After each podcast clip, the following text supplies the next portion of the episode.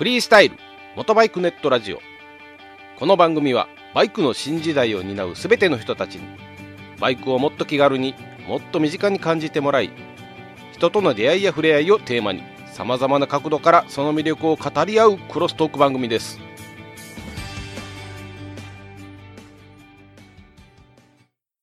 はいじゃあ続きまして真打ち登場ですね。お来たよ。お。来ました。はい。お皆さんお待たせしました。お本人がおい言うてるけどだ大丈夫これ大丈夫他人事ですはいあの皆さん、よっこさんファンの、えー全国の皆さん、はいお待たせいたしました。はいはい続いて、えーよっこさんのお CBR のお話、お願いいたします。はいはいえっと私はバイクを2台持ってまして CBR250R と CBR1000WR に乗ってて今2台とも所持をしています。で、うん。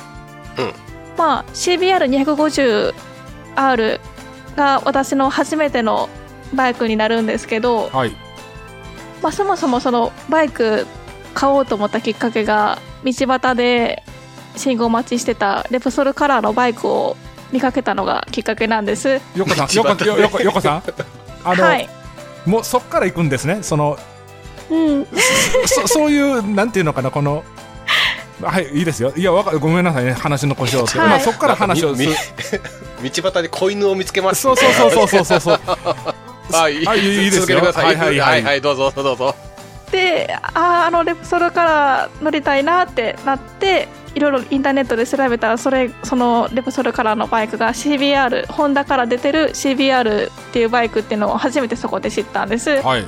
でまあもう免免許も持ってたんで、うんとりあえずあの週末ホンダドリームのディーラーに行って今買える購入できるレプソルカラーの CBR なんかないですかって相談したらちょうど2ヶ月ぐらい前にレプソルカラーの CBR250R がラインナップにあの入ったところなんでそれが、まあ、新車で買えるバイクですっていう回答だったんです。はいあのよっこさん今免許持ってらっしゃるってその当時はもう免許所持してるって言ってましたけど、えはい。どどのタイプの免許を持ってたんですか？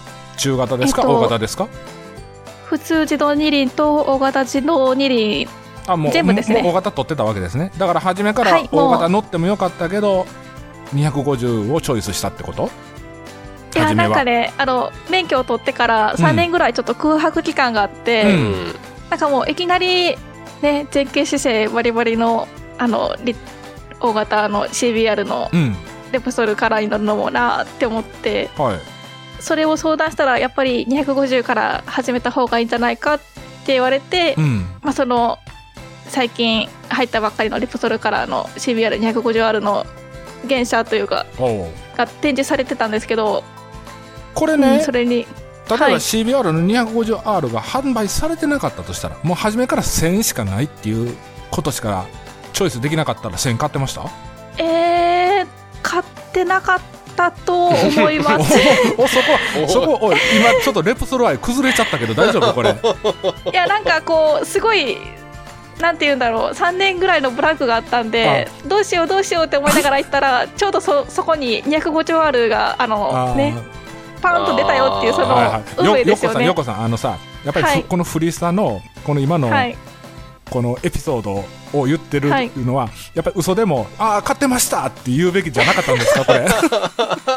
いやいやいやいや。いやそこまで。こう。ん。いやいやいいですよ。そのやっぱりねは初めてのバイクでそんなね無理することもないんやから。ね。うそうですね、はい。ごめんなさいねでまあ橋の子買いもはい。い、えいえ。買いました。はい。はい。で はい、はい。はい、どうぞ。大丈夫ですよまあその初めてのバイクだったんでまあ今言ったように違うバイクそれの 250R じゃなくても中古のバイクでもまあ安く買えるレプソルとかもあったんですけど、うんまあ買った後もそういうね維持というかメンテナンスって必要じゃないですか。はいうん。でなんかそのホンダドリームのディーラーで買うよりもそういう中古屋さんで中古ばっかり売ってるお店で買うよりはやっぱりその信頼できる最初勧めてくれたディーラーのうん。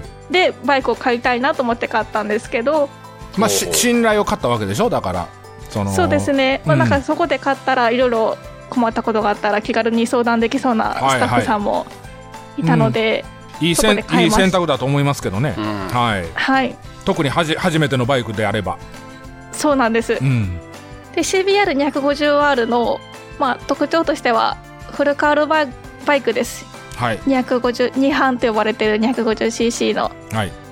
で私の CBR250R は2014年式の MC41 後期型で、まあはい。エンジンは単単気筒って言われてるなんて言うんでしょうドドドドドっていう音ですよね。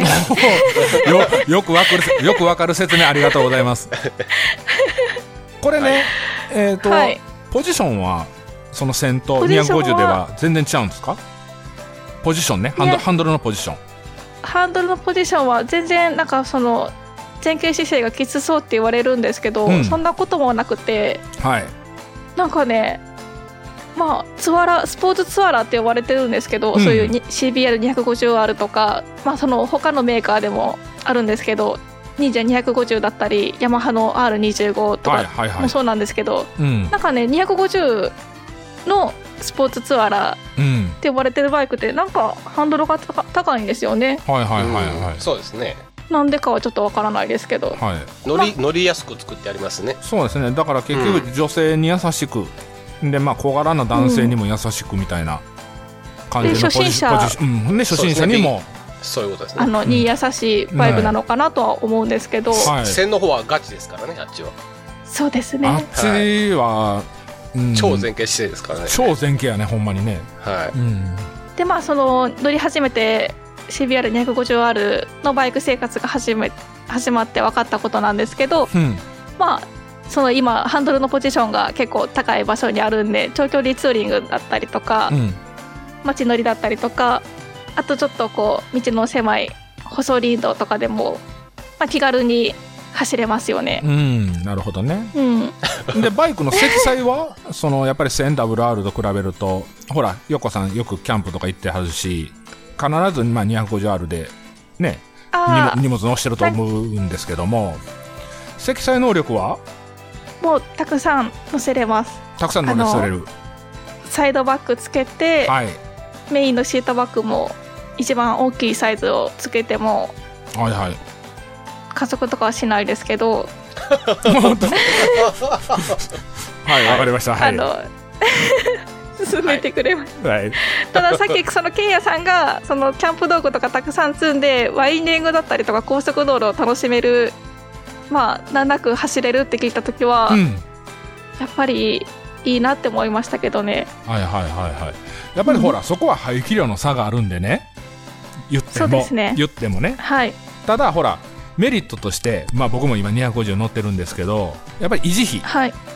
ね、はい。うん、いうかやっぱり比較的お安いじゃないですか。大きいバイクに比べるとね、という車検がないっていうのは大きいですよね。うん、そうですね。はいただほら車検がないからいいっていう考え方ではなくって車検がないからあの大事に扱って故障のないように乗らないといけないとかその日々のメンテナンスですよね。やっぱり自分でできるところは自分でやるのか、まあ、ディーラーさんにお願いするのかはまあ個々の考え方一つだと思うんですけども。だからね。うん、やっぱりね250に乗ってるから車検がない代わりにはいいつもほら快適に乗れるようにメンテしていかないといけないっていう緊張感があっていいのかなと。僕は今最近そう思ってるんですよ。あとまあ取り回しもしやすいですし、はい、あの軽いんで、うんうん車体自体が。はい、でそのキャンプツーリングとか行っても大体キャンプ場ってまあ舗装されてないじゃないですか下が。はいはい。はい、でね。乗り入れできるようなキャンプ場とかだったらそのキャンプ道具たくさん積んだバイクとかうん取り回しするときにやっぱりちょっと大型バイクで取り回しするの結構大変そうに見えるんですようね。んなるほどね。そう思ったらやっぱり250ははキャンプに結構私はメリットが大きい部分があるんですけど、あのね CBR250R の荷物を乗さない乗せない状態で、よはい。よっこさんの身長と足つきの状態を教えてもらっていい、足付きは何も乗せなかったら片足のつま先立ちです。はいはいはい。えちなみに身長の方は？身長は158センチです、はいはいはい。もうあの一般的な日本人女性の身長なんですけど、はいはいはい。で片足の片足のつま先背の背伸びをちょっとこうしした感じですね、はいはいはいはい。それってねでもなんかあのー不安とかはない？そのんもうちょっと両端べったりつけたかったなとかまあ当然ついた方が安定感はあるやろうしただはい。そのつま先だけでの停車でも別にこれといって不便を感じたこととかはないわけ？あのー最初はめちゃくちゃ怖かったです、うん。なんかあのー信号待ちで止まるじゃないですか、はい。その停止線のところに。そうですね。で止まった時にその自分の思ってる地面の距離と実際の地面のは距離が違くて、いはいはいはうわーってなって立ちこけすることもありました。いあったん？実際立ちこけしたん、なんか思ったより自分の足短かったみたいでスカッスカッみたいな感じで。ああそうね。なんか悲し,、悲しいエピソード披露してもらったな。はい。でまあそんな感じで身長のことがうん。で一番ちょっと CBR250R で買って気になったのが、うん。純純正のサイドスタンドがちょっと長いんですよね。はあそうなん？サイドスタンドが長くて、まあ、その長いデメリットとしては、まあ、ちょっと傾斜の左右に傾斜がある関連の場所に止めるときに、はい。左側のサイドスタンド側が上り坂だった場合結構そのサイドスタンドが下ろせなかったりするんですよね。下ろせたとしてもバイクが垂直になってるような感じになっちゃって怖いよね。そうなんです。はい。で下ろせなくてまあ一旦その右足を下り坂側にこう足をこう下ろすじゃないですか、うん。サイドスタンドはい。を立て,、立てるのを諦めて。はいはい。で車体をもうちょっとこうあのまっすぐにしてやろうとするんですけどその右足の下り坂に置く時点であの積むん積んじゃうんですよね。うーん。それちょっと怖いよね。その一下り旦坂側に。下り坂で傾斜側に体を一旦寄せるっていうのはい。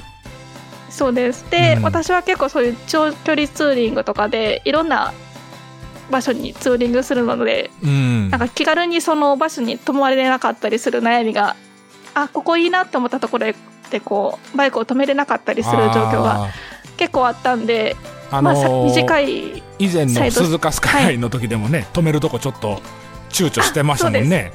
そうです。そうですさ坂の方でね。はい。うんはいはいわかりますよ。でまずそのカスタムした内容としては短いサイドスタンドに変えたこともありました。はいはい。それって純正？えっとなんかその悩みをその購入したディーラーにす相談したら、うん短いサイドスタンドが他のメーカーからそ部品メーカーから出てるからなるほどね。交換できるよって言われてうん。交換したら今度は短すぎて。おいどっちよ？いやそれやったらなんかほらレーシングブーツの厚底バージョンとかの方が良かったってこと？はい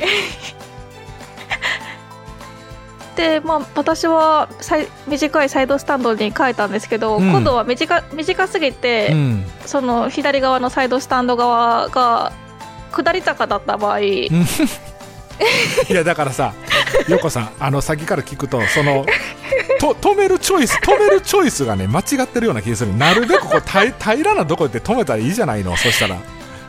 ずーっとそ、まあずーっとそんな傾斜のとこってまあないっすよその道路の方がちょっとねあのまあ傾斜だったりすることがあるんですよね。はいはい。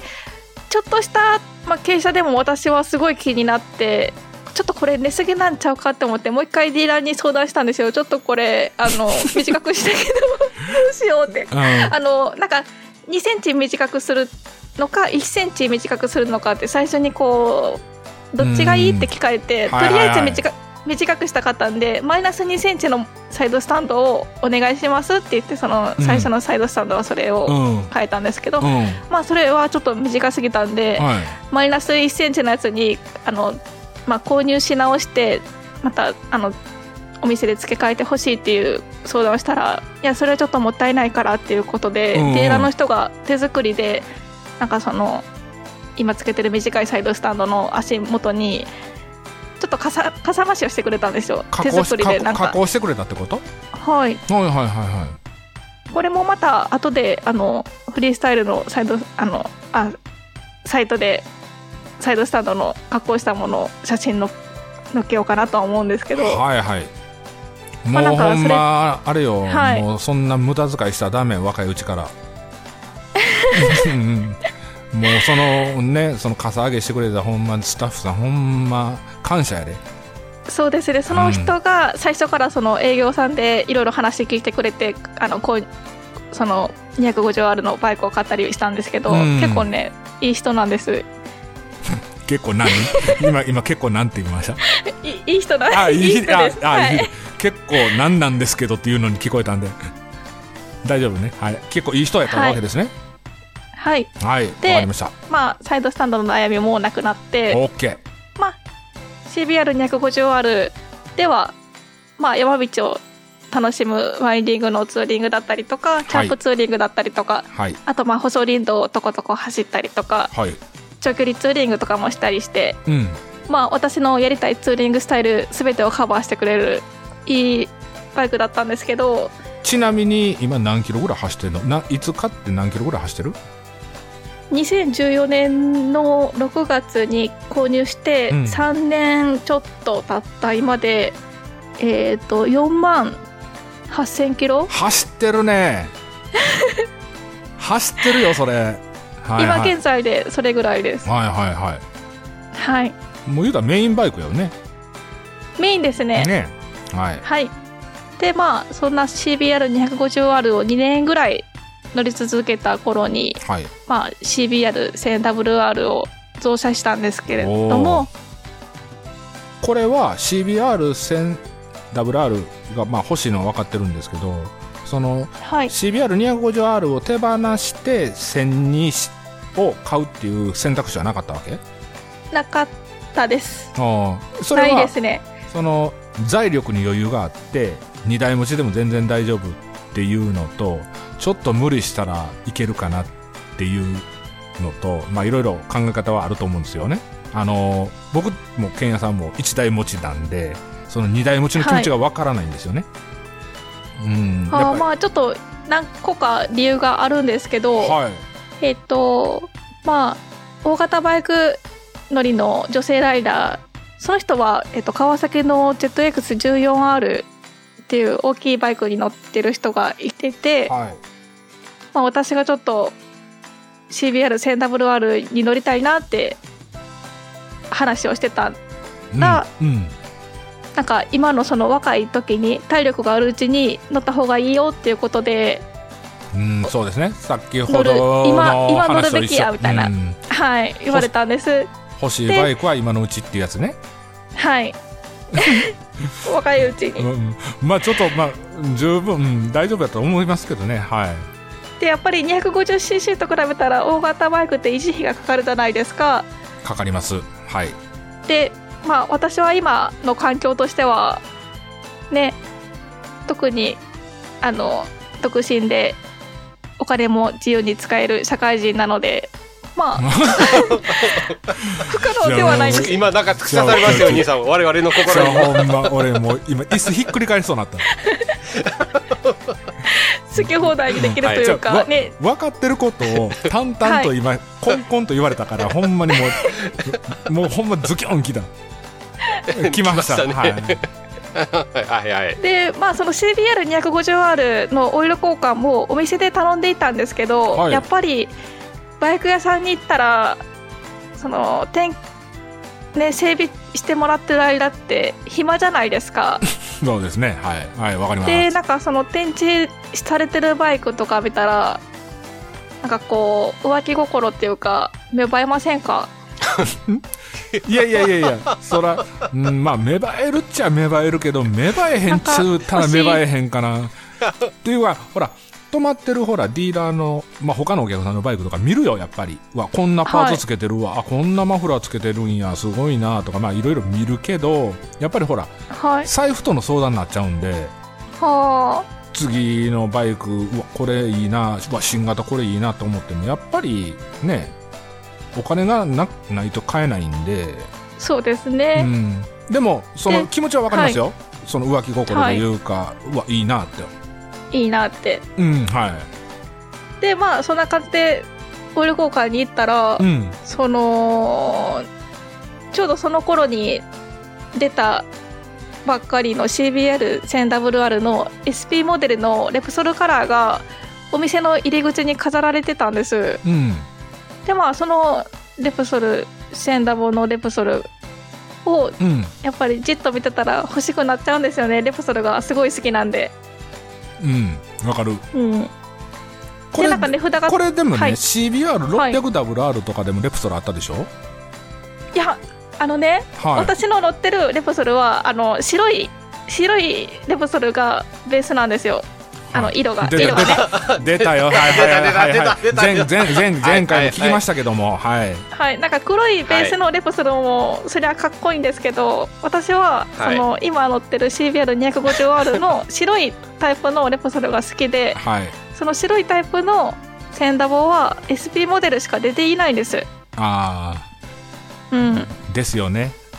はい。うん。はいわかりますよ。はい。はいどうぞどうぞ。はいはいはい。もでいいなってもっ思っともっと愛を語ってくださいよ。その白白ベースの愛を語ってください。はい。てまあいいなって思ったんですけどまあその展示中の CBR1000WR のうん。同じカラーのまあレプソルにまたがってスタッフに写真撮ってもらったりとかして、わうん。めっちゃ欲しいなって思いながら、まあ、その日は帰ったんです。完全十中にはまってるけどねもう もうもうつもうあもうあもうあれ買うで。そうそうもうもう次の日にお迎え行きましたっていうのがもう,、ね、もうオチになってるわけでしょ言うたらはい。でね、やっぱりそういうバイク屋さんに行ったらそういう危険な誘惑がたくさんあると思ってうん。しばらくその用事がある時以外は意味もなくそのバイク屋さんに遊びに行くこともあったんですけどはい。いかんいかんとこって思ってしばらく行かなかったんですけど、うんやっぱり CBR250R を乗り回してるとやっぱりねあのオイル交換の時期が近づいてくるんです。はいはあー早い早いわけねそのサイクルが。そうですね。でうん。いそ四ヶ月れそれは早くディーラーに行きたいからじゃないの、内心。いやいやいやいや。250の CB あのレプトルも大好きなんで。うん。はい。で4ヶ月後にやっぱりそのお店に行かなきゃいけなくなったんで。はい行ったらまだいたんですよねその CBR1000WRSP モデルのレプトルが。いたんじゃなくてあったんですよね。はいなんかその いるかなって思って。ど どうもねよっこさんが話してるとその CBR のそのレプソルカラーをなんか擬人化してるように聞こえ擬人化してる擬人化してるように聞こえるんでちょっとこのいおっちゃんとはその違和感というかこの は話のねなんかその あれがちょっと合ってないのかなっていうので僕の方がちょっとお おかしくなっちゃったのかなっていうのはあるけどよう聞くとやっぱりよっこさん擬人化してるよね自分のバイクを。そんなことないですよ。レプソルはレプソルです。あレプソルレプソル。あごめんなさいね、はい、はい。まあで最初はあの道端に道端にいましたね。そうそうそうそうそうそうどうもあの辺からちょっとおかしいなと思っとってんけどはいはいどうぞどうぞでまあそのね4ヶ月前にいた見たレクレプソルが2階の展示場にまあ普通に販売という形で売ってたんですけどはい。なんかまあこういう子犬がなんか売られてるような感じのイメージをはいどうす子いませんどうぞ売られてるというよりも捨て犬が飼い主を見つけたみたいな感じでしょ言うたらうんはいはいどうぞすいませんでまあセンダボって買う時どれぐらいお金がかかるんだろうって思って見積もりをしてもらったんですね。うん。だあのオイル交換してもらってる間に。それは大事ですよね。はうん。やっぱりねお金のことはちゃんと分かっておかないとって思って、でちょうどその数日後にあの大阪大阪モーターサイクルショーがあって、うん。まあ、一人でフラッと会場を回ったんですけど、はい。なんなんだろうたくさんそのいろんなバイクメーカーがねバイクを展示してるじゃないですうか、んそうですね。はい、うん。でもなんか私は CBR1000WR 以外特に興味を持てずに。まあまあだから結局あれでしょ？す CBR1000WR を見に行ったって感じじゃないでしょ？あとはおまけでしょ？言うたら。いやなんかいい自分の中でグッとくるバイクがあるかなと思ってちょっとこう期待を持ちながらこう一人でフラッと行ったんですけど、はいはいだから全然ね。その、はい。モーターサイクルショーにそのフラ,、はい。フラッと行きました。で CBR1000WR が見たくてまあ行きました。まああとのほら、はい。先ほどのねあのケンヤさんの V ストローム650も多分あったと思うんです。けどそれはもうあくまでもおまけ扱いということでいいんですよね。あったかな？あああるありますあります。ありまあったかな？じゃない。ありましたありましたえそれいいつのモーターサイクルえっとショー、2016年のモーターサイクルショーです。あ2016年、あるでしょ、あーありますね。V ストありもありますありますます。ねうーん。あー。忍者とかえ忍者じゃない H2 とかも置いてなかったですあれ？2015年だって言ってたっえー、けなんか他にもいっぱいめ目白押しのバイクがあったと思うんです2016けど。年ってだから、えー今から？えきょえ2016年でしょ？去年でしょ？はい去年です、そうそう。前の前の大大阪モーターサイクルショーです。ね前の前ケンヤさんと一緒に行ったよね僕ら。行きました行きました。行ったよね。その時行きました行きました。H2 あったよね？あれはありましたね。ありました。で去年は違いますわ。だからだから H2 が置いてあったところやのに H2 には目もくれず CBR1000WR を見に行ったってことでしょ？そそれプラスね。ケンヤさんの V ストロームはもう眼中になかったからまあ もう無視っていうことでいいでしょ？それで。それで話を先に進めていきましょうかほんなら。はい。はい。でその後にまあその女性ライダーの人にさっき言った感じでこう相談して、うん。CBR1000WR 欲しいけどなーって言ったら「いやうん。今のうちに乗った方がいいよ」って自由にお金使える時に乗った方がいいよって言われて、うん。まあ買うことを決意しました。で その次の日ぐらいに電話で「あのあのレプソルちょっとあの他に売らんといてください」ってこう一言お店に伝えて、うん。まあ、契約しに行ったんですけどこの時あの、はい。CBR1000WRSP っていうのはちゃんと説明受けてた？受けてました。これ SP ってスペシャルパッケージかなんかの略でしょ、スペシャルうんですね、うん、でで CBR1000WR の通常のラインナップでレプソルはなかったっけ？ないです。えないの？ないです。あの S レプソルは全てスペシャルモデルです。あーえーっと。普通のカラーなラインナップにはないです。僕が以前乗ってた CBR1000WR の、はい。まあ、逆輸入車乗ってた時期 SC57 かな？は乗ってたんですけどその時は通常のラインナップでその言ったら黒ベースって言われる分のそのレプソルはラインナップであったんですよ、え？だええ。ありました？ありますあります。だから当時そのスペシャルっていうのはなかったんですよね。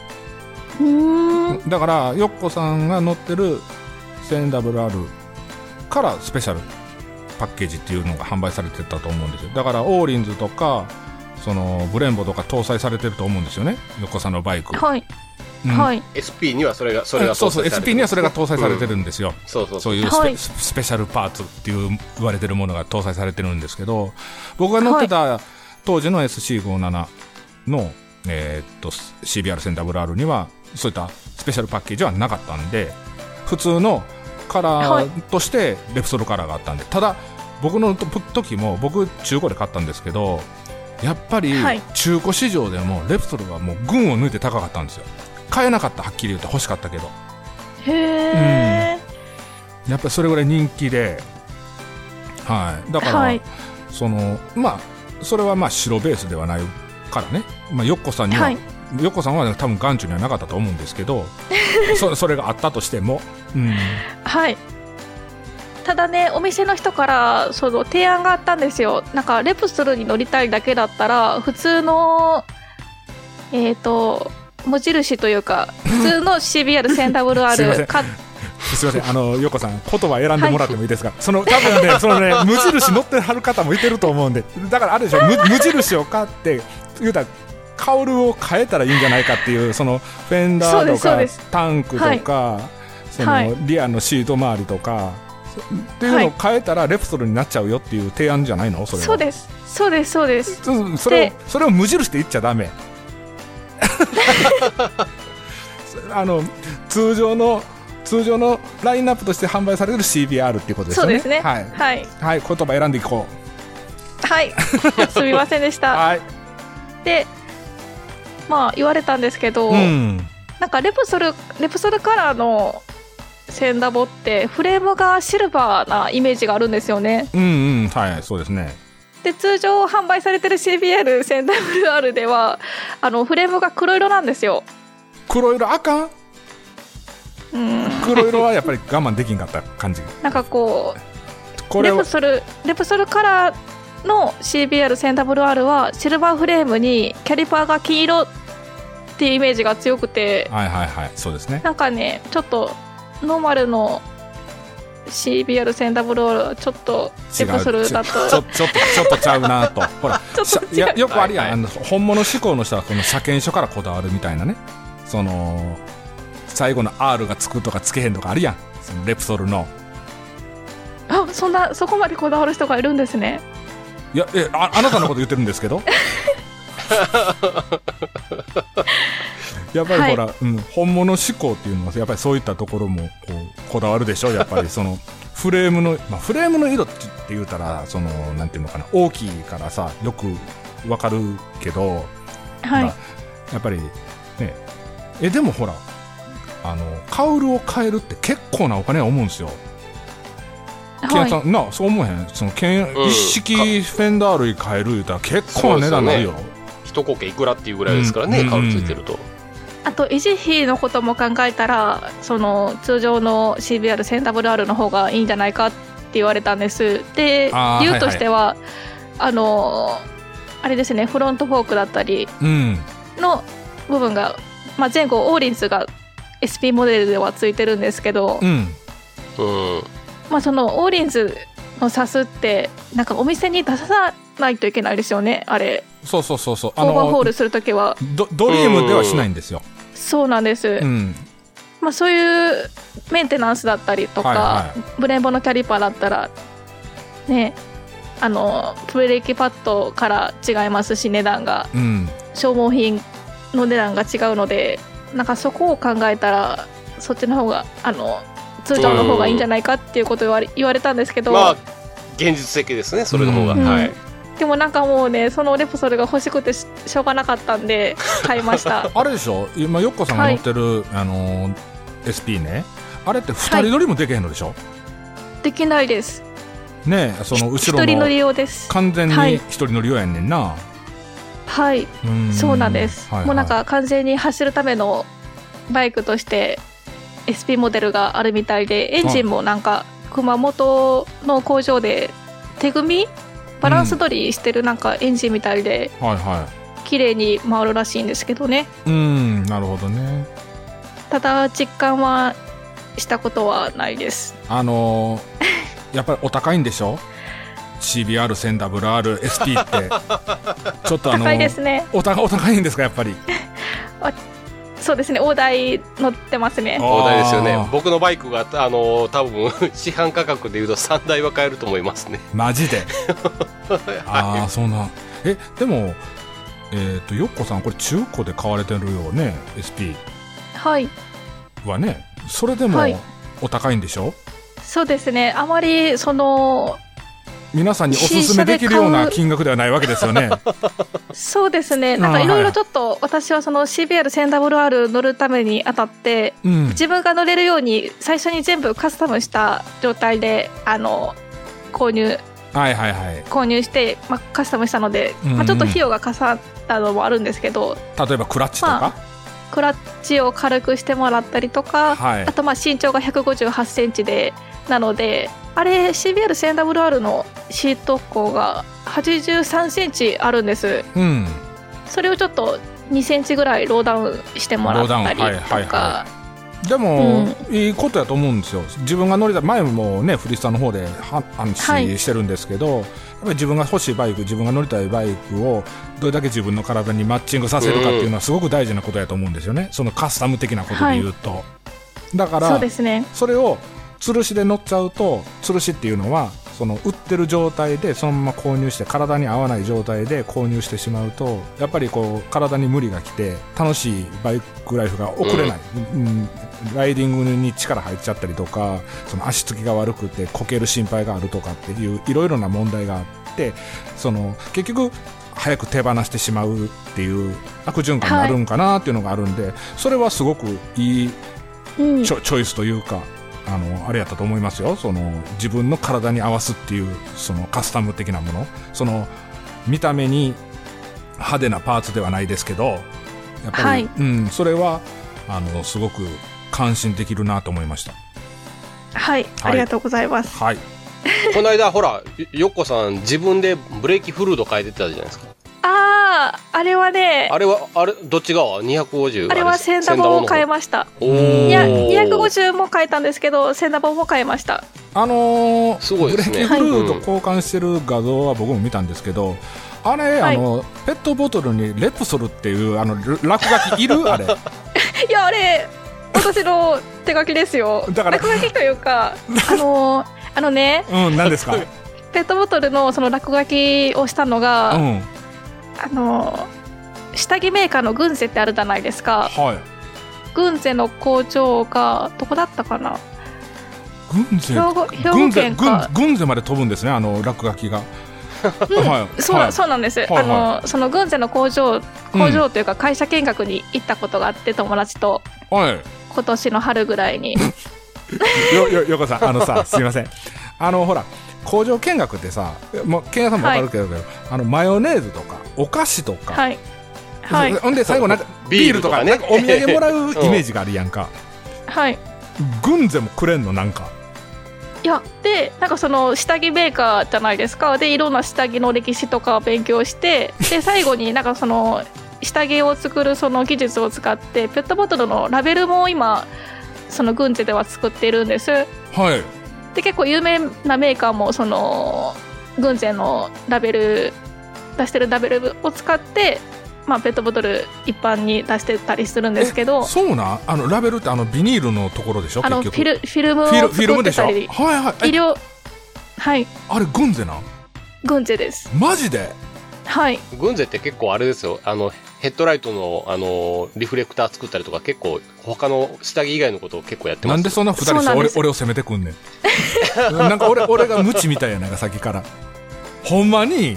あ全然知らんかったわ、はい、はい。でなんかその過去過去はこんな軍勢はこんな下着を作ってました。現在では今なんか医療機器を使っ作ってます。でこれから未来ではこういうことをやりたいなと思ってますっていうその建物が3つあって。うん。でその未来のなんかこれから先こういうことをしていきますみたいな感じのところの一角にペットボトルでのラベルなんか自分だけのペットボトルを作ろうっていうコーナーがあったんですよ。あそうな。んあの俺どっかでなんか今き話聞いとってあほらカップヌードル自分で作ろうみたいなやつみたいなと 日清ですよね。あーそんな感じやねんね。はい。でそれで作ったのがそうなんです。レレプソルの？あのロゴを書いたペットボトルのラベルを貼り付けたペットボトルを作ったんですけど、うん。私ねあまり絵心がなくてドラえもんぐらいしか書けないんですよね。でもなんかドラえもん描いてもなって思って なんか自分の好きなものを描こうって思ったら、まあ、バイクのことになるじゃないですか、でもなんかバイクの絵を描くのって結構難しいじゃないですか。そのむ難し見る人が見間違えたら自転車に見えるかもしれないしうんうん。どうしようって思った時にうん。あレポソルがあるわって思って。うん。じゃあほらあれでしょ？一緒にいた友達はあのはい。よっこ何書いてるの？何そのレプソルってってなれへんの？私以外は全員オフ車乗りだったんでなんか自分の好きなメーカーの絵を描いてましたね。ちょっと待ってみみんなバイバイク乗りかそれよあそうなんやでもまあみんなであのバイク乗りなんですけどみんなで車で行きました。うん。じゃあそのええ絵心のあのあるよっこさんのレプソルの絵を、まあ、ブログの方に載せとき載ましょう。せときましょう載せときましょう。皆 さん一回見てもらってね。はい。はい、はい。はい。でもなんか、うん。はい。はいどうぞ。荷台持ちをしてるのでやっぱりその維持費というか消耗品はある程度自分で変えてみようかなって思って思い始めたんです、その CBR250R の時は全部お店にお任せしててオイル交換とかもお店に全部お願いしてたんですけど、うん。なんかまあ、うん。ちょっとずつ自分のできる範囲でやっていこうと思ってオイル交換をしてみたら、あ自分でもできるんだってうん。思ったんです、あのーオイル効果の俳優とかどうしてんの？俳優は新聞紙に染み込ませてうん。燃えるゴミに出してます地方自治体の処理のはい方法によってまあ違うと思いますけど、うん、それによって違いますよね。はいはい、はい。まあ、私は燃えるゴミとして出しています、うんなるほどね、うん、はいわかりました。整備するためにもそのサービスマニュアル買ったりしてうん。いろいろまあ勉強はしてるんですけどまあそんな感じでちょっとあのね新しいこともしてやっぱりほらます、工賃で安心を買うか、はい。そね。それともその安上がりに上げて自分のポテンシャルを上げるか。これはまあ、はい。言うたら人考え方それぞれだと思うんですよね。そうですね。だからブレーキフルートの交換をしたっていうのもなんかねあまり言っていいのかなっていうのもあって結構そのブレーキフルートの交換の時は詳しい友達も立ち会ってくれてうん。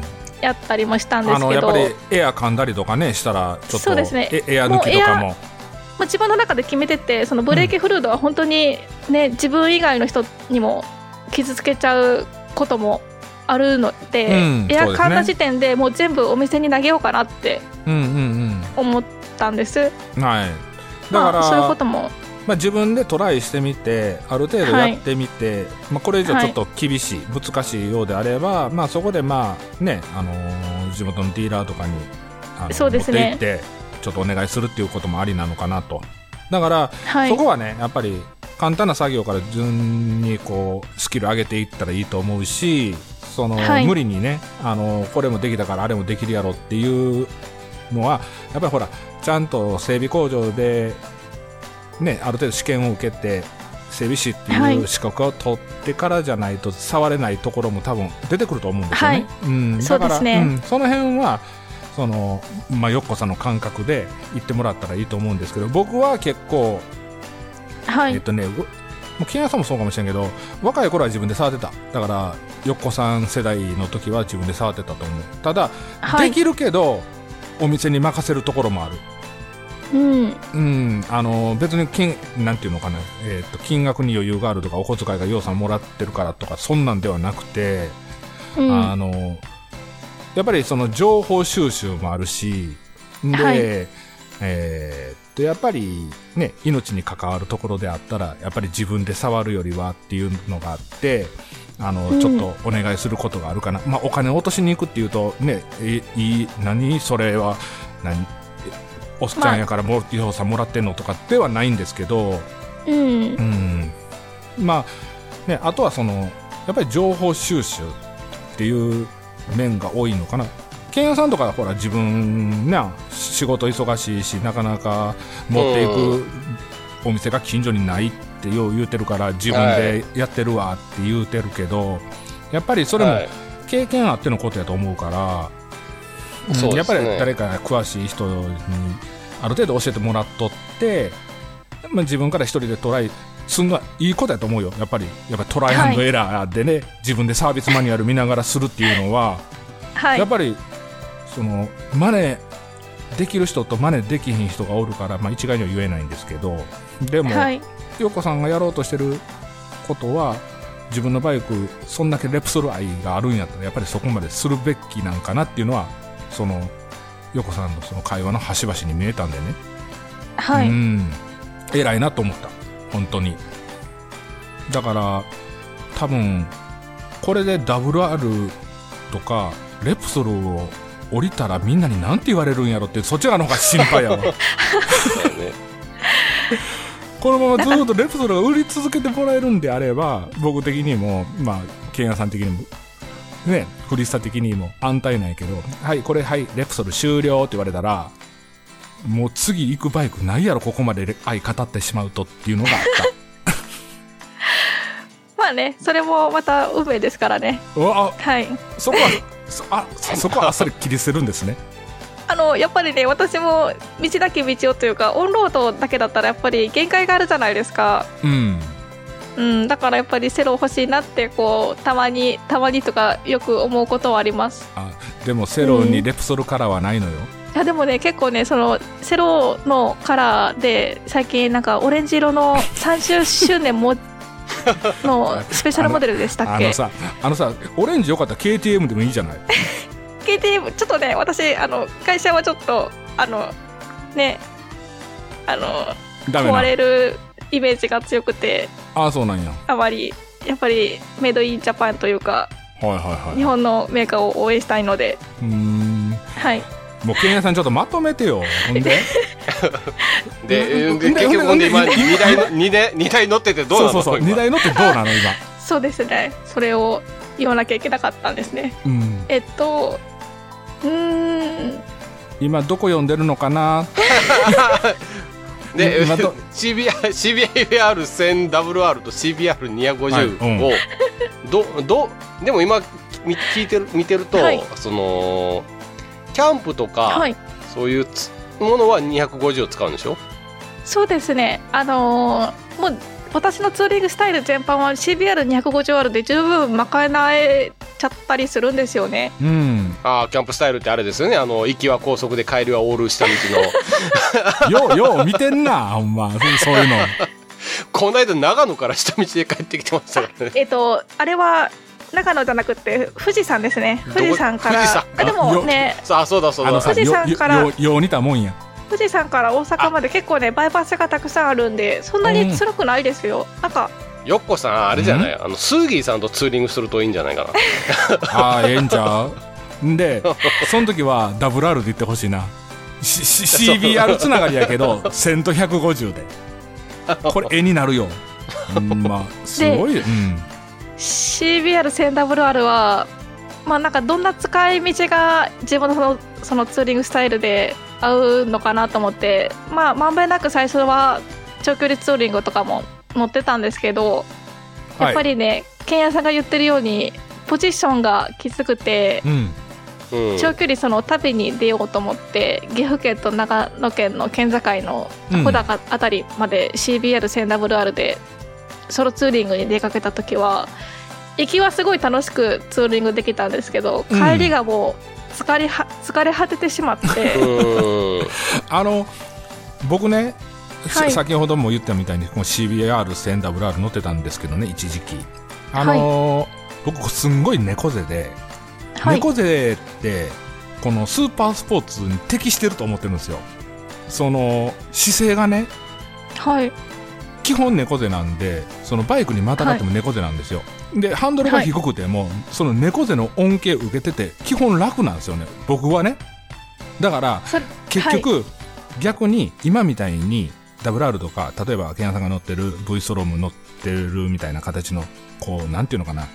背筋を伸ばして乗るスタイルの方がはい。しんどいんですよね、逆に言うとあー私は多分心象的なものもあるかもしれないんですけどまあ他の人からもあの指摘されたんですけど、うん。あの先玉乗ってる時はハンドルがちょっと遠い遠くてうん。しんどそうに見えるって言われることがたまにあるんですよね。うーんそう？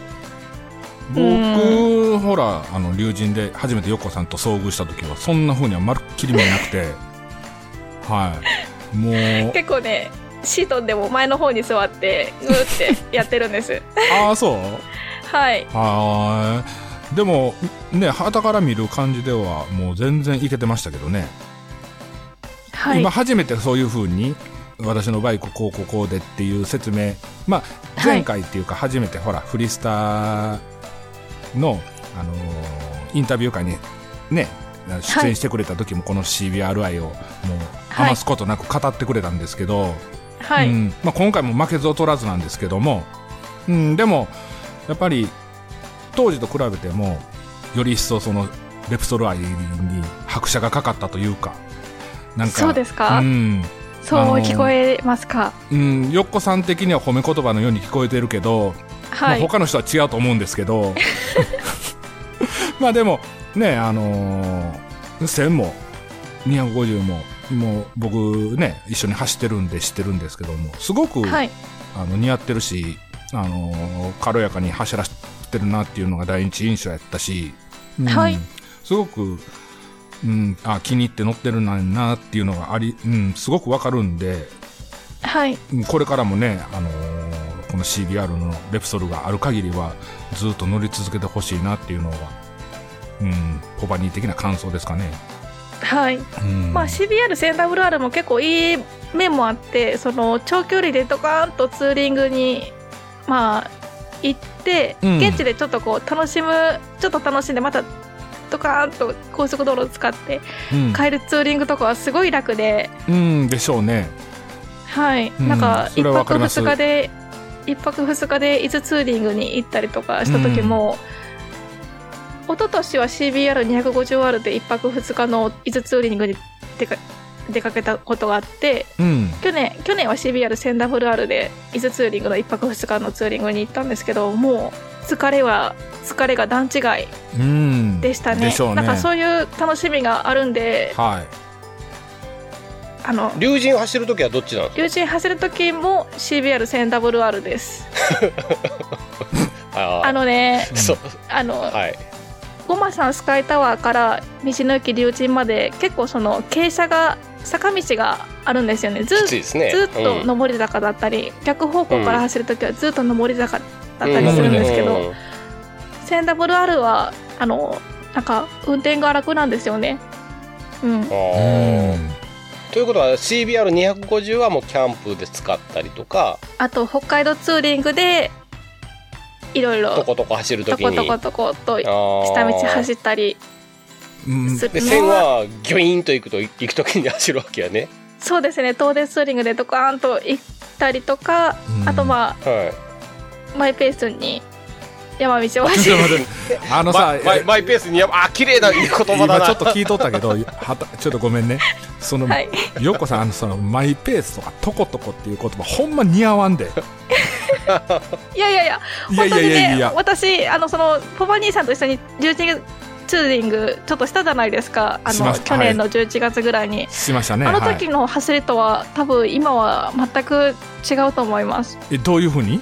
なんかねやっぱりあの頃は CBR1000WR に乗り始めてちょっと慣れた頃だったんでうん。ちょっとね調子に乗ってた部分もあったんですけど。今は本当にねなんかもう怖いなってもう2歩3歩手前ぐらいでもうなんかあいいことだいやいやいや。ね景色を見るようになりました。本当に。そのその割にはリアタイヤとかフロントタイヤとかでもうショルダーがっつり使ってない？あれはゆっくり走ってても削れますよ。あの坂道の部分で、まあそうだけどね。まあうんそうですね。うん。うん山道っていい言葉ですね。峠って言っちゃダメなんですよ兄さん。あそうなんや。勉強にな勉強にっなりた。なるほどね。はい、まあでもねではいはい。次からはあの来年ぐらいにまあね、その一番サーキットを走るには CBR1000WR で走ったら楽しいんだろうなって思ってうん。で、ま、前のオーナーさんが、まあ、国内仕様の CBR1000WR の SP モデルをフルパワー化させてたりとか、ハイスロットうん。うん入れてくれてるんで、なんかちょっとこうサーキットに持ち込んだらね楽しくなるカスタムがもともと買った時からついてるんでこれあの楽しいかなって。サーキサーキットってはい。結構スピード出していいやつ？いいやつっていうかいいイベントなの？それとももう100キロやったら100キロでずっと走ってくださいねっていうイベントなの？ちょっと。出してもいいの？あの出してもいい感じですね。そのなんか鈴鹿走ってる友達がいててうん。なんかそのライセンスお金ちょっとかかるけどうん。出して講習受けたらまあその平日なんですけど走れるんですよね。ううんん。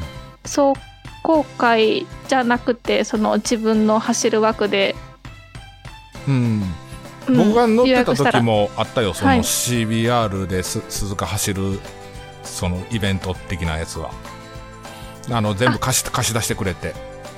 そのなんていうの？つなぎとかブーツとかも全部貸してくれるやつ。お金も結構しましたけどね。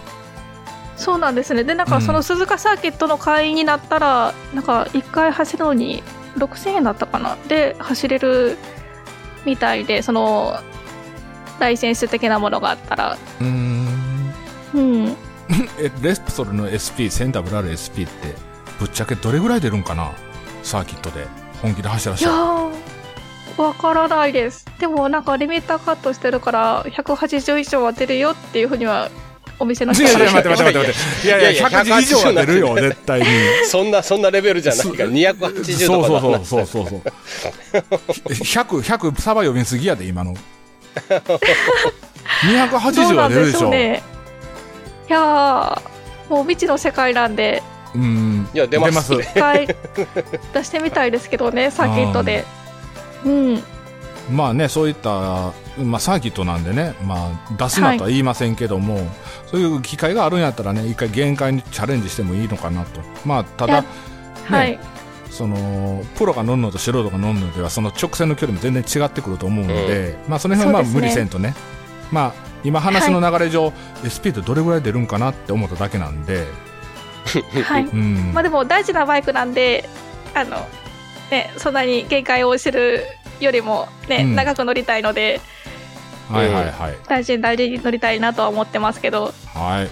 まあ250でもあのサーキット行けますんでうんまあそっちから始めるのも一つの手かなとは個人的には思いますけどね。ああそうですね。はいあはいはいはい。はい。はい、ねうん。はい。でな慣れてから1000でもいいいいかなとはまあ思うえおじさんの一言でした。すいません。まあねあの機会があるんやったらどんどんそういったバイクイベント二輪業界活性化の、があるようなねイベントにどんどん参加してもらって、またその内容とかもねうちの番組ねそうですね。もよっこさんもしねフリスタの1コーナー取ってもらって ね。語って語っていた語っていだけただけたらねいいとは思いますよ、サーキットから無事に帰れたらねいいと思いますけど。うん。うん。まあもう今、ね。どんな感じですか？もう大体喋り倒しましたけど今そうですね。もうちょいなんか言っときましょうか？大丈夫ですか？もうあの満足です。はい。満足しました？はい。それ1時間超えたら満足しますよね、そんなに喋ってますか？うん、もう全然もあう第2クールいってるよ。ーはい。まあこれをね、まあでも、うん、はいはい、うん。どうぞ。なんかよっこさんが偉いなって思うのはこう常にこう上達したいなっていうのが見えるのがすごい偉いなと思いますね。うんうまくなりたいっていうね。うん。だから、うん。でほらどこまで上手くなりたい前も言ってた。のでも。うん。やっぱりいやそのー楽しめたらそれでいいかなって思うんですけど 今はちょっとキャンプのことで頭がいっぱいですね。あのキャンプすごい楽しいんですよ。あのねあの焚き火をしてたら、うん。その乗りで OK なキャンプ場だったらレプソルがすぐ横にいるんですけどその焚き火の当たるその火のその明るいのがこうレプソルにこう映るんですよね。それがすごいかっこよくてこうだ見とれちからだからゃいます。だからさよっこさんさっきから何回も言ってるけど、やっぱりはい。レプソルのこと擬人化してるよね、そんなことないですよ。結局オチはそこに行くわけでしょ。そういうことですね。はい。はい。まあよっこさんは、あの1000と250の2人を愛せるということはいですね。はいはいい。一夫多妻制なんでしょだから。まあそれの逆バージョンですね。まあ逆逆バージョンですすね。ははい。いはい。はい。はい。という感じで、はい。はい。もういいの？い以上で大丈夫です大丈夫です。大丈夫ですか？はい。はい。じゃあよっこさんありがとうございました。はいありがとうございました、ありがとうございました。はい。じゃあ長くなりましたが次は、えーエンディングです。はい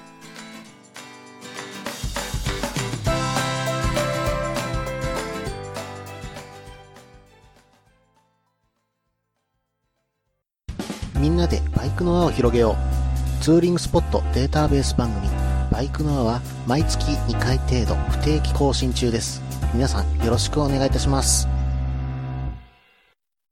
V トークラジオは6日16日26日の月3回配信予定です難しいことを話すことはできませんが長いお付き合いよろしくお願いします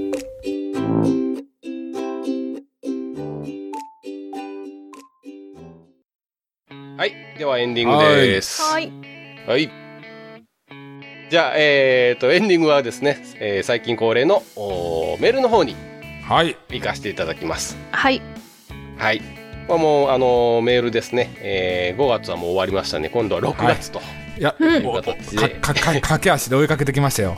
はいはいはい、6月18日に、えーいただいた友蔵さんですね、はいはい、のメールをご紹介させていただきます、はい、ありがとうございます、ありがとうございます。ケンヤさんポパニーさんはじめまして。こんにちは。この時まだヨコさんいませんでしたからね。はい。乗り始めて間もなく7年目。走行距離5万キロを迎える CB1100 に乗っています。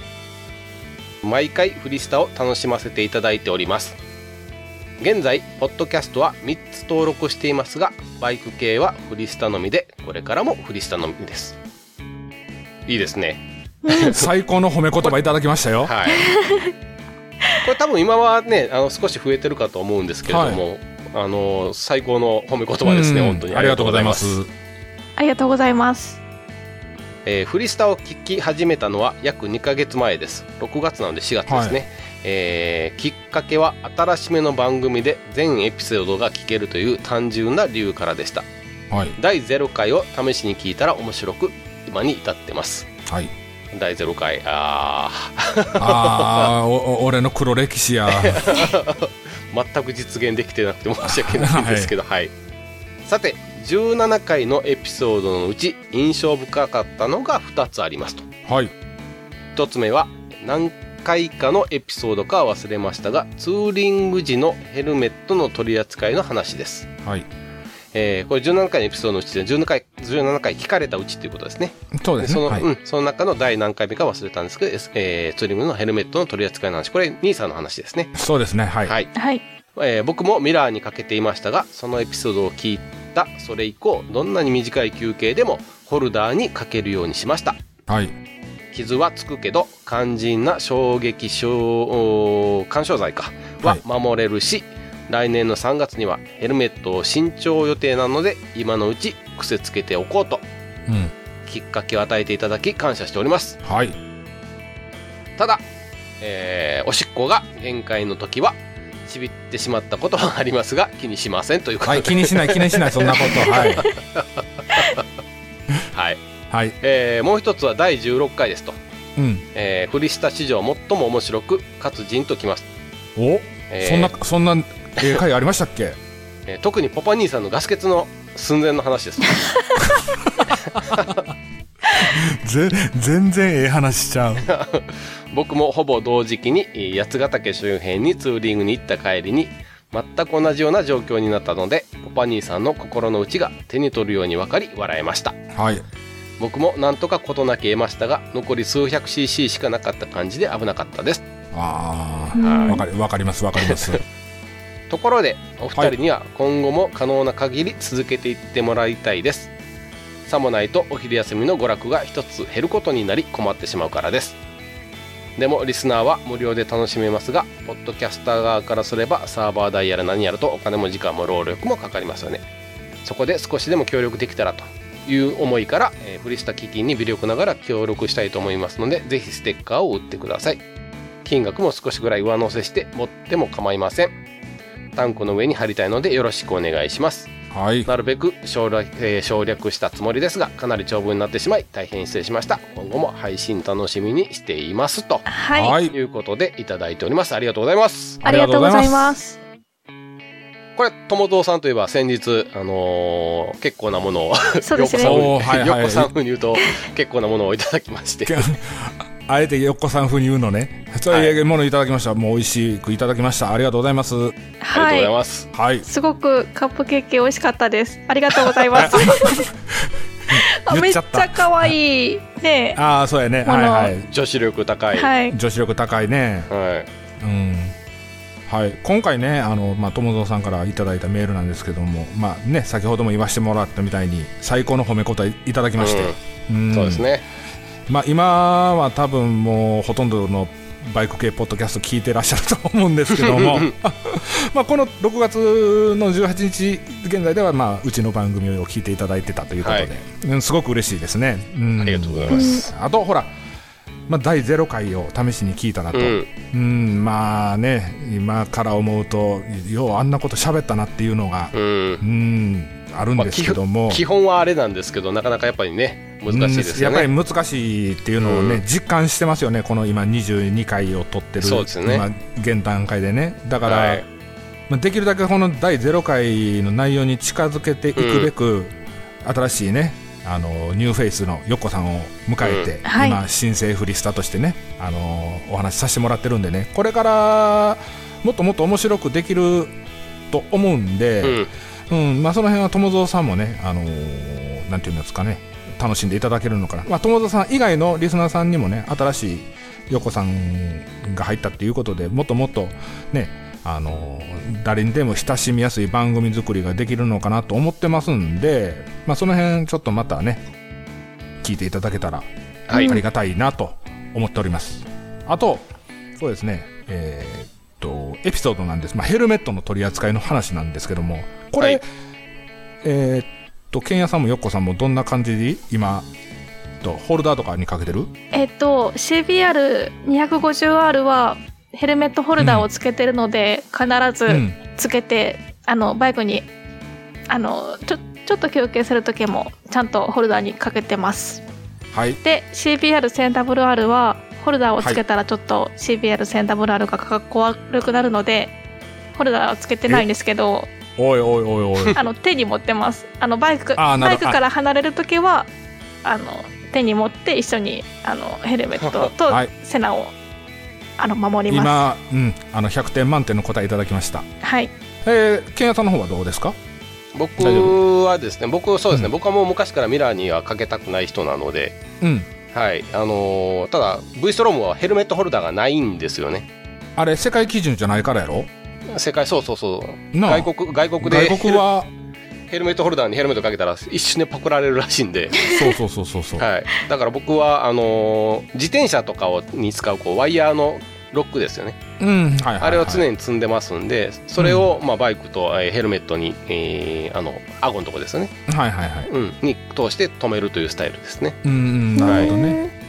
あの僕もねあの以前まではこのねあのここのフリスタで話すまではミラーにかけてた派だったんですけどやっぱりあの番組を始めるにあたってねやっぱりこういったことも考えていかないんじゃないかなって言って話した内容が、まあ、友蔵さんからするといい内容であったと言っていただいてるのでまあ、うん、話してよかったかなと。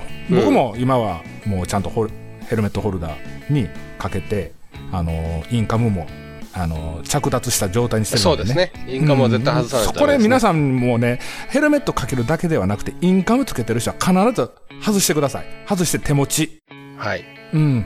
パクられます本当に。ほんまにパクられるんで、はい。その辺もって気をつけてもらえたらなとはい。思っております。あとガス欠の話なんですけどももうこれも長いことね、まあ、フリスタでは話させてもらってるんですけどもやっぱりちょっと状況的に焦るというか特に僕ハーレー乗ってたんで、あのー重たいバイクやしもううん。心の叫びがもう吠えただと思うんですよねそのヘルメットの中で「おーい!」とか言ってね「ちょっと待ってくれ!」みたいなのがずーっと続いててもう精神的にかなりやられたようなことをこのフリスタのツーリング、えー、と伊豆スカイライン走った次の日の,、ね、あのツーリングの話をさせてもらってるんですけども、はい、だからうーんこれがその友蔵さんのどこに刺さったのかはわからないんですけども面白くコンテンツとして聞いていただいてるみたいなのであのお昼休みとかに聞いていただいてるみたいなんでもっとねお昼休みが楽しくなるような話題をね提供していけたらなそうで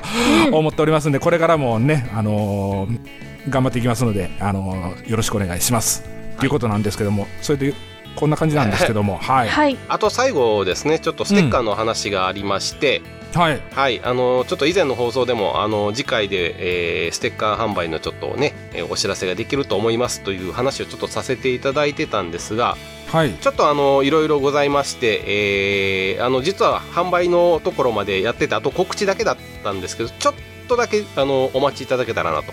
はい。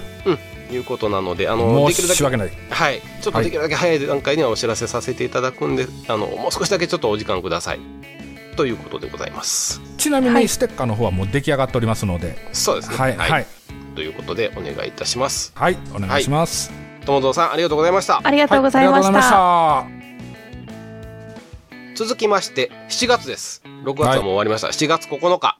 はい。はい。えー、ありがとうございます。もうフリスタのリスナーさんではもう、えーおなじみですね。鈴木音吉様からいただいております。はい。はい。えーお疲れ様です。毎度お世話になります。鈴木音吉です。はい。まずはポパ兄さん、WR 納車おめでとうございます。ありがとうございます。まだ鳴らしでストレスでしょうけど、そこも新車の楽しみですから、焦らず仕上げてください。ハイシートでレーサーイメージだし、かっこいいですよね。さすが長身、えー足長ですね。羨ましいということです。ありがとうございます。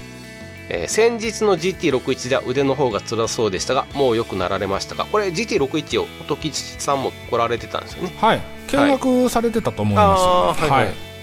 えー次回はできたら私も走る方でエントリーしたいと思ってますので、よろしくお願いします。はい。えー平日開催らしいですので、えーできましたらケンヤさんもご一緒にかっこ笑いはい。さて、えー第18回拝聴いた,、えーいたしましたケンヤさんの長野レポート行きたくなる感じで良かったですと。ありがとうございます、えーこれからの季節新酒は良さそうですね、えーすいません。もう冬手前になってしまいました。ね すいません。ちょ、もっとさ、もっすとせん。楽しい時の話が今できないっていうのは非常 非常に残念。はい。青い空澄んだ空気緑の山々などなどそういうイメージですかね、えー私はその昔雪の季節に温泉に入りに行ったきりなので久々に行ってみたいです。考えたらもう30年近く前かっこ笑いなのですっかり変わってしまったのではないかと思います、えー道が良くなってるしてる、えー道が良くなったりしてるのはウェルカムですが。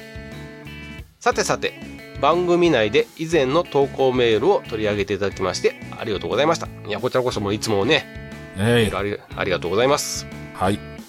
えードキドキワクワクしながら拝聴しましたが自分のあまりの、えー文章力のなさに赤面絶望しております。各国章長すぎな上に話がコロコロ変わるので聞いている方は尻滅裂に感じられたのではないかと思います。いやいやそんなことはないと思います、うん、ないです、ないです。はい。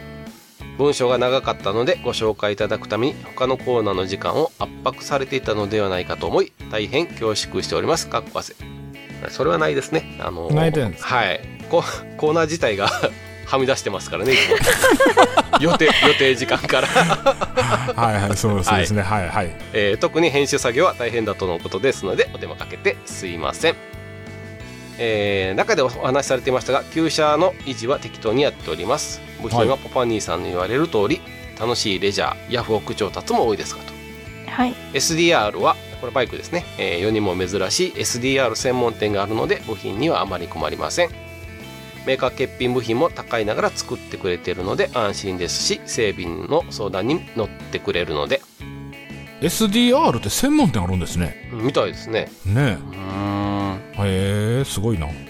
これもでも今まあね売却されまして、えはあそうですねまあはい新しいバイクに乗られてますんでまたそのはいメールもご紹介できるかと思いますけど、はい。はい、えーベスパもアンカーの部品の入る専門店が専門店が何軒かあるのでそこから通販ですとはい。いざとなればドイツのショップから通販もできますし、えー純正以外にもイタリアドイツ東南アジアやインド製の車外部品が多いですと、えうーん。もうベスパももう世界基準ですからね。まあそうですよ世界ね世界基準というか、まあどこでも直せれるっていうことでしょ？うんはいそういうことですねはい。えーポッケは、えー頓着せずに他車種の部品流用で組み付けますとうん。80cc の方はフレームと外装とオイルタンク以外は別のバイクでできていますと。ほとんどちゃうバイクですね。ですね。不動の 50cc の方は部品取り車でもなく、えー結婚祝いでいただいたもので 結婚祝いでバイクですからね、はいはい。えー上荒らしも手放しもできません。そのうち再生しようと思ってえーすで、に、えー数年経過中です。はい。そんなこんなですみません。また長々とお時間取らせてしまいまして今後ともよろしくお願いいたします。また次回19回の放送を楽しみにしております。ではではということで、はいえーいただいておりますいつもありがとうございますありがとうございます。はい。どうですか？ケンヤさん。いやーやっぱりこれなんか鈴木音吉さんなんかいつもこうね長文でいただいてはい。すごいあのーありがたいですよね。ありありがたいし結構こう話があの深いですよねでバイクのこうね、うんそうあの乗るというよりもこういじるのが好きな方で、はい、そうですはい。ね。、まずはい。買ってきたらすぐバラすという、まあ一つのね、あのー病ですよねそれも。はいはいはい、はい。うんまあでもそれでね、あのーそれがそのストレス解消になってるんであれば、うん。その乗る乗るよりも組み上げる方がそうですね。そのね気分的に楽しいっていう時もあるし、なかなかほら乗っていくとあのこれこの時間に帰ってこないとかねいろいろな制約があるとは思うんですけども、はい。まあ、バイクいじり基本多分家のガレージとかでやられてると思うので、はい。まあ、その辺はね時間に関係なく自分の好きな時間を、うんね、自分の好きな趣味、まあ、バイクをいじることでね満喫できるのはそれはいいと思うんです。はい。これ前回の GT61 あの中山バイクラジオさんのねイベントの GT61 であお出会いになられてなんかお話とかはされたんですか？えーっとね同じところに同じ県に住んでるんですよ、まあ、地元が。そうですね。はいはいはいはい、はい、だからそういったところで、まあ、奈良県の話とか。でえーっとねその時多分大時さんもオフ車乗ってこられてたと思うんですよね。へあのー GT61 に、はいはいはい。はい、だから、まあ、そういったお話とか。で GT61 に出たいねですとか、まあうん。そのためにまあ見に来ましたみたいな形で。その時ちょっとお話しさせてもらったんですけども、はいはい。はい今回ねまだ近々 GT61 あるんですけども、はい。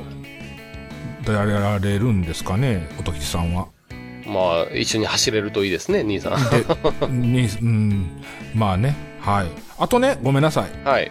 フリスタのねこのエンディングのメールなんですけども僕らははい。ほら、基本ちょっと読みのが遅いですやんか、はい。でこれあ悪いんですけどこれ毎回ねさて17回のエピソードのとかいう いや、兄さん大丈夫です。あのはい、もうほとんどメール来てないんで。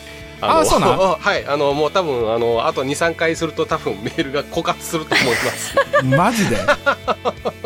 あそうなんや、はいそれは読まなかったらそうなりますよあね。なるねなるなるなる、はい自業うん自得です、我々ね。はいはいはい。これに懲りずねあの必ずあのメールの方は紹介させていただきますんで、はい。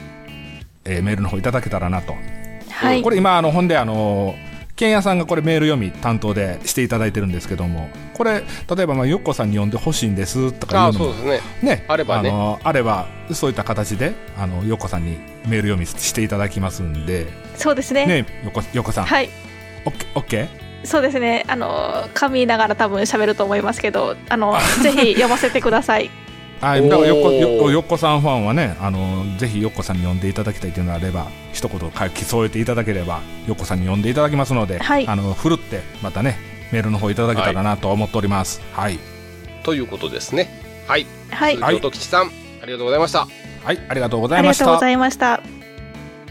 えーまあこんな感じで、えー第22回ですね。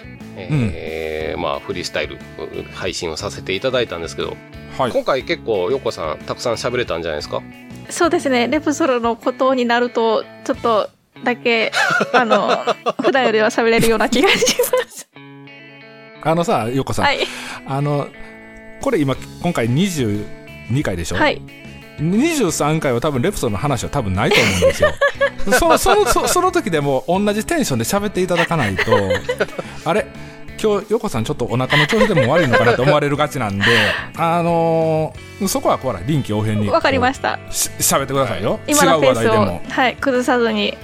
うん。そうそうそうそう。どんどんこう突っ込んでもらってどんどん自分のエピソードを言ってもらって、はい。うん、それそれによってね相乗効果でフリースターねそうですね。新。しい番組としてこう盛り上がっていけたらいいと思ってるんで、はい。その辺はもうお願いしますね。わかりました。急急急に黙り込むのかなし。や ねはい。な。はい。またなんかこうね、あのー我々にこういうことについて、あのこういうテーマで話してほしいとかね、うん。うん。うん。そういうのがあればちょっとメールとか、あのツイッターの方でもいただけると、あのーちょっと面白そうかなって思うやつはちょっとトライしていきたいですね。はい。うん、誰が？お題ぼ我々が。今までお題をねこう、あのー。我々がやってましたけど皆さんからちょっといただいて、はいはい、えーまあ、いろんなことにちょっとトライしていきたいなっていうふうには思ってますんで、はい。はい、この話題について話してほしいとかね、うん。うん、あれば、あのーまあ、全て採用するかどうかわかんないんですけど、あのー面白そうなものにはちょっと食いついていこうかなと。